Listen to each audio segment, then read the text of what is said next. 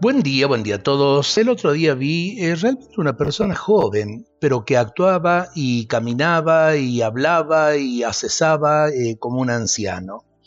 El alma no tiene edad. Un poeta austríaco decía precisamente esto. Y efectivamente el espíritu si lo cuidamos no envejece.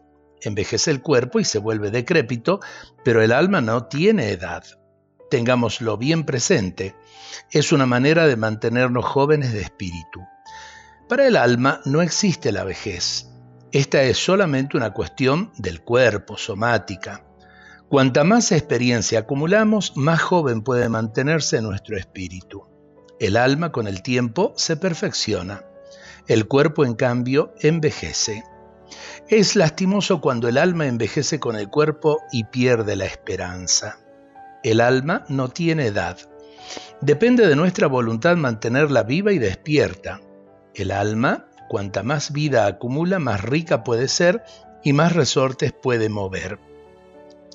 Ejercitemos el alma para mantenerla siempre atenta y joven, y ojalá sirva de timón al cuerpo hasta el último momento de la existencia. Y esto no es mera palabra, eh, hay personas eh, jóvenes eh, realmente con alma de viejos y hay personas ancianas con alma de jóvenes. Esto lo podemos ver todos los días, no es cuestión de poner argumentos y demás.